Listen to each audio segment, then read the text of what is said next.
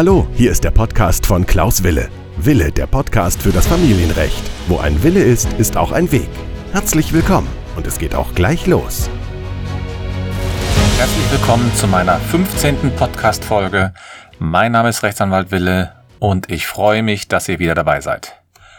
Heute bespreche ich ein sehr interessantes Thema, welches sehr intensiv und leidenschaftlich diskutiert wird. Heute handelt die Folge von dem Wechselmodell. Das Wechselmodell ist in den letzten Jahren immer mehr in den Vordergrund gerückt.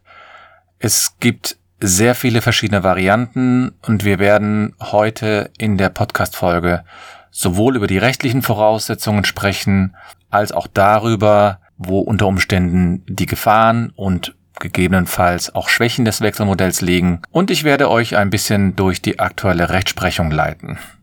Zunächst, was ist das, Rechts äh, das Wechselmodell? Das Wechselmodell ist zunächst ein Betreuungsmodell. Und bevor ich da auf das Wechselmodell etwas intensiver eingehe, möchte ich auf die verschiedenen Betreuungsmodelle eingehen, die es in der Rechtsprechung oder Literatur gibt. Ich beschränke mich dort auf die drei, vier wichtigsten Modelle und beginne sozusagen mit dem typischen Fall. Nach der Trennung müssen sich die Eltern ja in der Regel entscheiden, und zwar müssen sich darüber entscheiden, wie der Kontakt der, El der Kinder zu den beiden Elternteilen durchgeführt wird. Also zur Erinnerung, im Jahr 2017 waren rund 123.000 Kinder und Jugendliche in Deutschland von einer Scheidung ihrer Eltern betroffen. Und hinzu kommen noch eine Vielzahl von Trennungen von nicht verheirateten Eltern. Das waren wahrscheinlich so circa 80 bis 90.000. Das heißt, insgesamt waren 210.000 Kinder von einer Trennung im Jahr 2017 betroffen. Und das erste Modell, sozusagen das erste Betreuungsmodell, das ich hier vorstellen möchte, ist im Grunde ein sehr klares Modell, nämlich, dass ein Elternteil alleine das Kind oder die Kinder betreut und das Kind oder die Kinder zum anderen Elternteil keinen Kontakt hat. Das heißt, der Kontaktabbruch ist irgendwann kurz nach der Trennung eingetreten. Der muss nicht sofort danach eintreten, der kann aber sich auch so einschleichen. Und das bedeutet, dass es nur einen Elternteil quasi im Leben des Kindes gibt und der andere Elternteil ist aus welchen Gründen auch immer von der Betreuung und von der Kontaktaufnahme ausgesperrt. Es kann natürlich verschiedene Gründe haben. Es kann zum Beispiel der Umgangsabbruch seitens des einen Elternteils als Grund genannt werden. Es kann auch sein, dass der Umgangsausschluss der Grund ist. Das heißt, das Gericht hat den Umgangsausschluss verfügt. Aber es gibt bedauerlicherweise auch sehr viele Fälle, in denen ein Elternteil von dem Kontakt quasi ausgeschlossen wird. Das heißt, der betreuende Elternteil entfremdet das Kind von dem Vater so stark, dass das Kind irgendwann keine Lust mehr hat oder nicht mehr die Kraft hat, sich mit dem anderen Elternteil auseinanderzusetzen. Dann gibt es das Modell, in dem ein Elternteil die Kinder überwiegend alleine betreut und der andere Elternteil hat dann Umgangs- oder Besuchskontakte. Dabei sind dann die Besuchskontakte auch unterschiedlich ausgeprägt und Juristen sprechen hier vom sogenannten Residenzmodell. Das heißt, das Kind hat schwerpunktmäßig seinen Lebensort oder seinen äh, Lebensmittelpunkt bei dem einen Elternteil und hat auf der anderen Seite Kontakt zu dem anderen Elternteil. Das ist ein Modell, das natürlich auch möglich ist. Das wird auch sehr häufig gelebt. Es ist wahrscheinlich die häufigste Betreuungsform, die es zurzeit gibt. Und und dann gibt es noch das sogenannte Wechselmodell. Das heißt, das Wechselmodell ist im Grunde genommen eine Betreuungsform, in dem sich die Eltern die Betreuung abwechselnd teilen. Und da gibt es dann verschiedene Formen.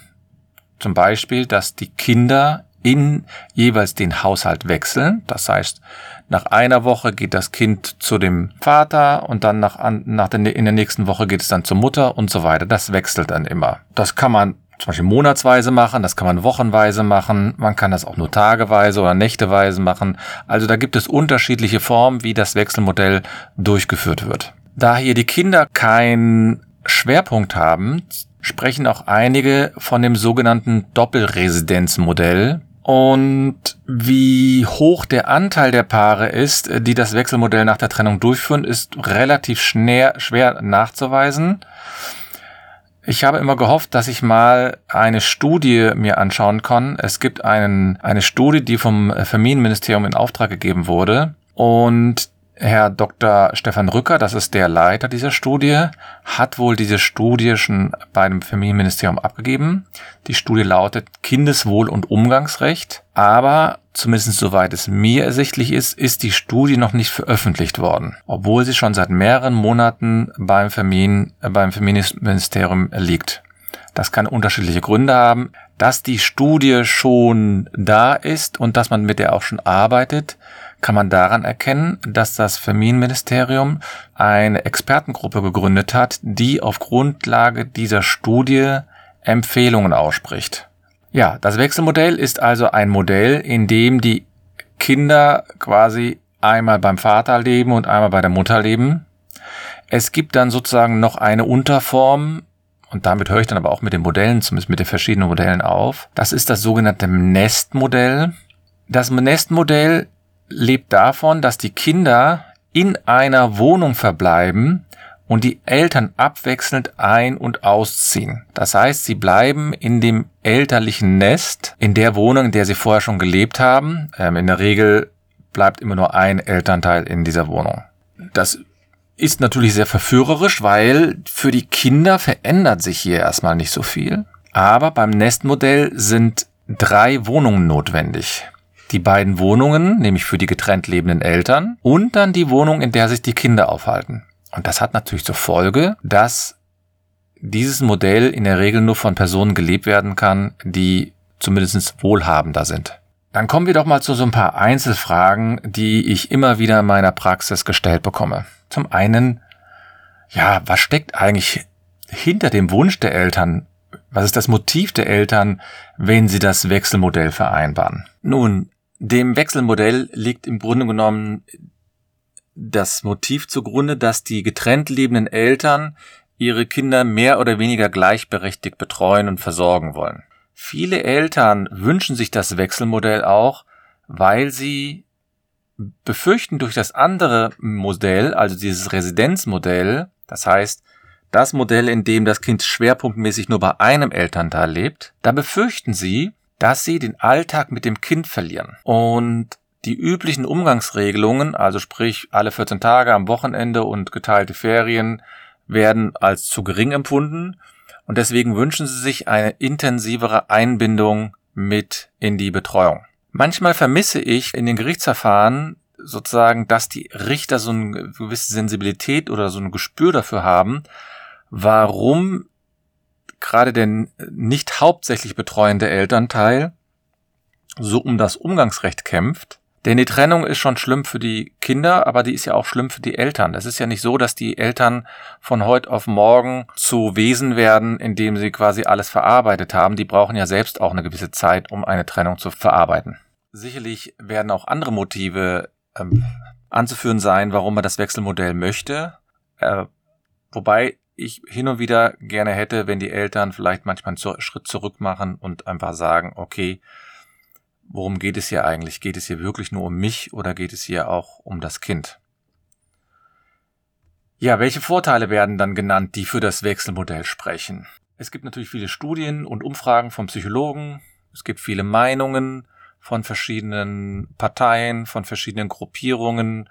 Und es gibt natürlich auch die Erfahrungen von Eltern, die alle irgendwie hier in eine Bewertung immer einfließen. Ich werde mal so zwei, drei Gründe aufführen, warum einige wirklich das Wechselmodell gerne wünschen, was sie als Vorteil sozusagen des Wechselmodells äh, mir genannt haben. Einige Mandanten, die das Wechselmodell wünschen, sehen unter anderem den Vorteil in einem Wechselmodell, dass sie eine, ich sag mal, intensivere emotionale Bindung der Kinder erhalten, sowohl an, an beide Elternteile. Und das wird häufig auch als einer der wesentlichen Gründe angeführt. Und sie erhoffen sich einfach auch dadurch, dass die Trennung von den Kindern besser verarbeitet wird und dass die Trennung auch durch die Eltern besser verarbeitet wird. Die Kinder sollen dann weniger Probleme im Alltag haben, zum Beispiel in der Schule, weil sie eben zu beiden Elternteilen Kontakt haben. Es gibt dann auch verschiedene Studien, die versucht haben herauszufinden, was, was macht das, Betreuungs, das Betreuungsmodell mit den Kindern. Es gibt viele Studien, die sagen, das Betreuungsmodell ist gut für die Kinder. Sie haben, äh, sie fühlen sich sozusagen wesentlich besser, sie sind ausgeglichener und haben auch später weniger negative Folgen von einer Trennung oder Scheidung. Und es gibt auch einige, die sagen, nein, ein Wechsel, dieses Wechselmodell wirkt sich kaum aus. Ein zweiter Grund, warum ähm, die Eltern oder Elternteile gerne das Wechselmodell haben wollen, ist ein ganz banales, denn sie möchten nicht auf eine typische Rolle reduziert werden. Das heißt, sie möchten nicht nur ein Wochenendpapa sein, sondern sie möchten im Grunde genommen an dem Leben der Kinder teilhaben.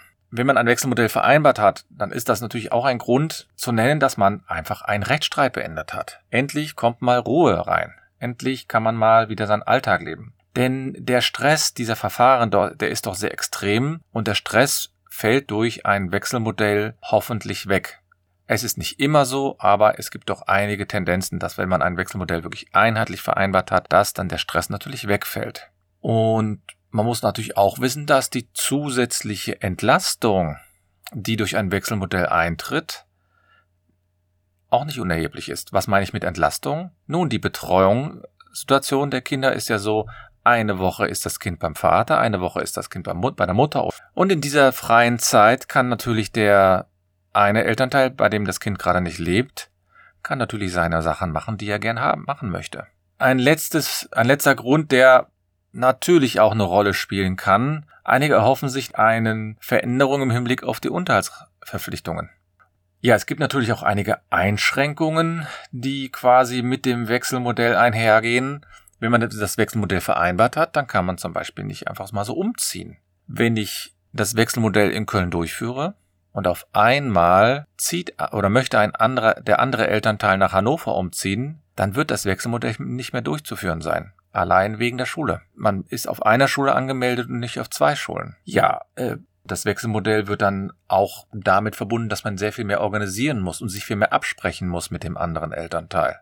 Und vielleicht möchte das der ein oder andere nicht. Und als letztes befürchten natürlich je einige, die vorher mehr Unterhalt bekommen haben, dass sie durch den, durch das Wechselmodell weniger Unterhalt erhalten. Also es hat ganz unterschiedliche ähm, Gründe. Einige sagen aber auch, ja, ich lehne das Wechselmodell ab, weil ich der Meinung bin, dass ich nur derjenige bin oder diejenige bin, die das Kind besonders gut betreuen kann und der andere, der war vorher in der unserer Beziehung nicht derjenige, der das Kind so viel betreut hat. Kommen wir zu der Rechtsprechung. Die Diskussion über das Wechselmodell wird erstmal sehr heftig geführt zum Teil. Manchmal hat man den Eindruck, dass es wie ein Glaubenskrieg ist. Da ist sich schon die Politik uneins. Die Partei, die FDP, hat zum Beispiel gefordert, das Wechselmodell als Regelfall in das Gesetz einzuführen. Dagegen hat die Partei Die Linke den Antrag gestellt, dies gerade nicht zu tun. Ein Problem liegt natürlich darin, dass es gerade keine gesetzliche Regelung zum Wechselmodell gibt. Es gibt zwei Beschlüsse des Bundesverfassungsgerichts und da hat das Bundesverfassungsgericht mehr, zweimal darauf hingewiesen, dass das dass der Gesetzgeber nicht verpflichtet ist, eine gesetzliche Regelung einzuführen im Hinblick auf das Wechselmodell und dass doch das Wechselmodell, wenn man das, wenn man das zulässt, dann trotzdem einer, immer eine Einzelfallregelung sein muss. Und was sagt jetzt die Rechtsprechung dazu, wann liegt genau ein Wechselmodell vor?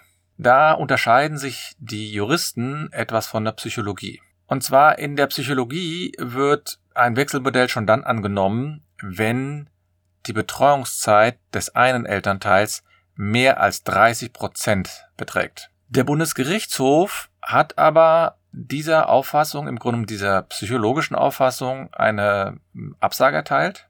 Denn der geht bisher davon aus, dass ein Wechselmodell nur dann vorliegt, wenn der Betreuungsanteil quasi gleichwertig ist. Das heißt 50-50 alles, was zwischen 30 Prozent und 50 Prozent liegt, bezeichnet, bezeichnen die ähm, Richter eher als erweiterten Umgang. Und der Bundesgerichtshof hatte zum Beispiel einen Fall im Jahr 2014 zu beurteilen. Und da, und da ging es darum, dass ein Elternteil nachweisen konnte, dass er einen Betreuungsanteil von 43 Prozent hatte. Und die Mutter in diesem Fall hatte einen Betreuungsanteil von 57 Prozent. Und trotzdem lag nach der Rechtsprechung hier kein Wechselmodell vor.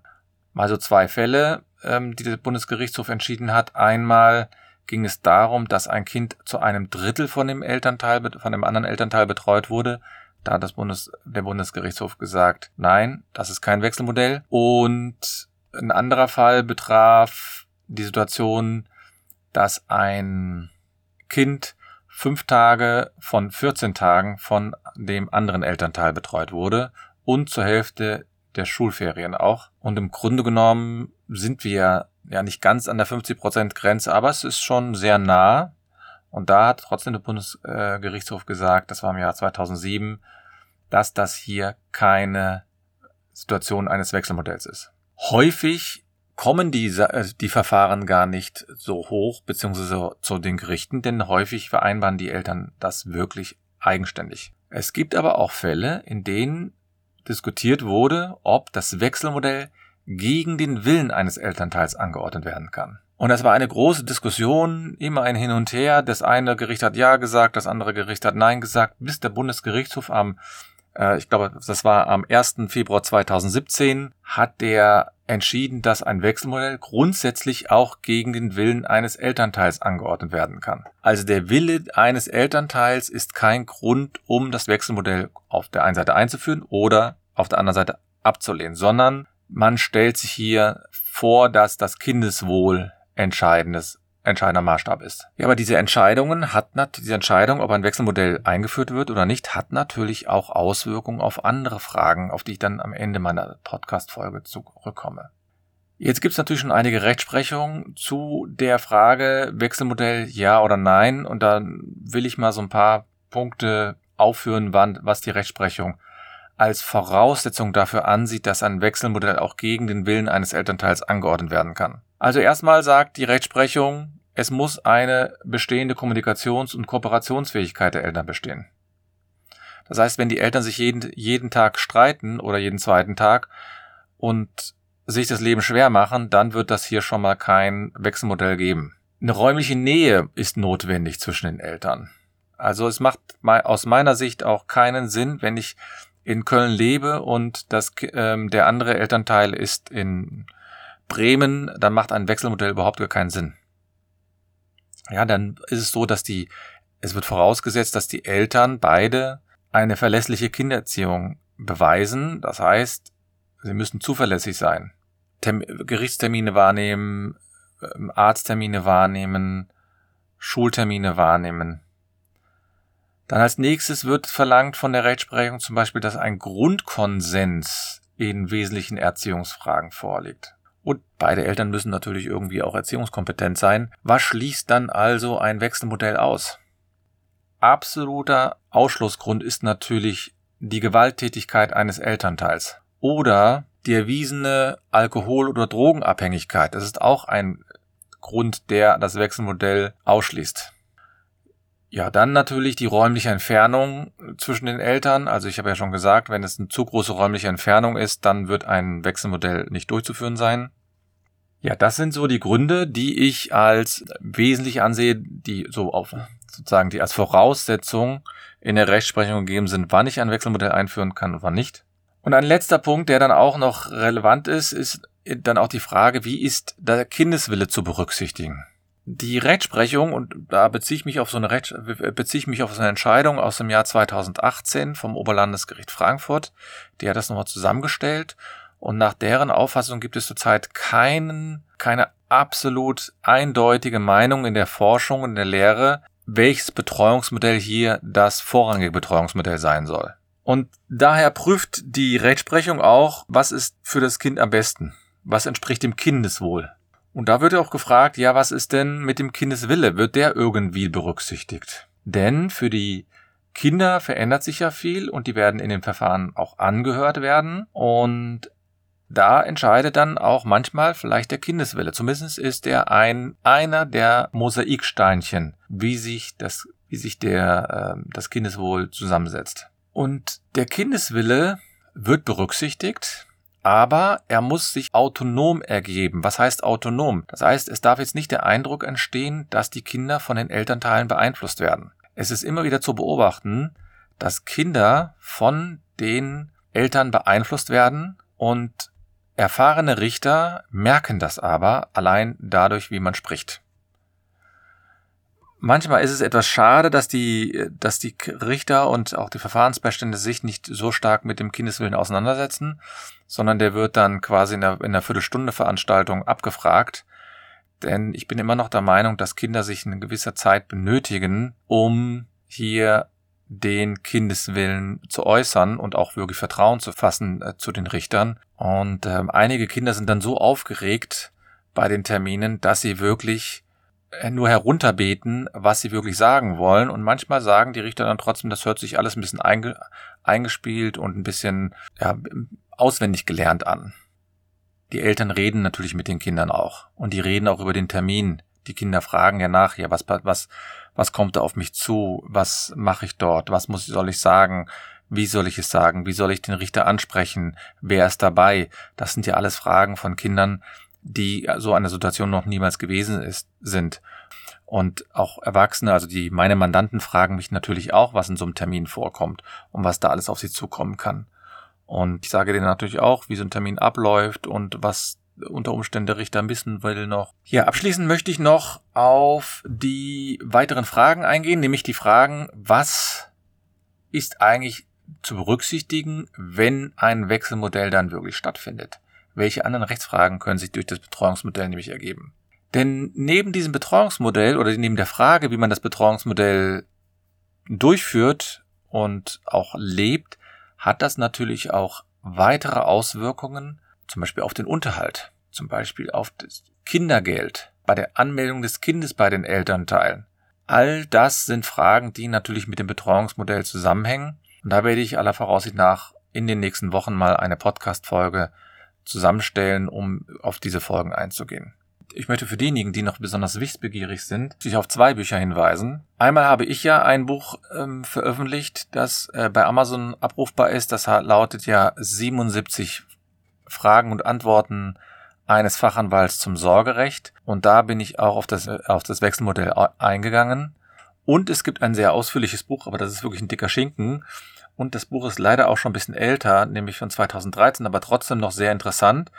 Das ist von Frau Professor Hildegund, die heißt wirklich Hildegund, Sünderhauf vom Springer Verlag.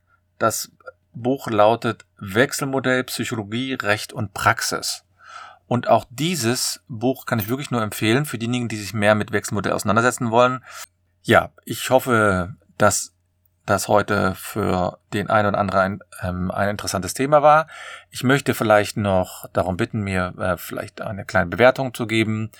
Für Rückfragen stehe ich natürlich wie immer gerne zur Verfügung. Ich meine Homepage www.anwalt-wille.de.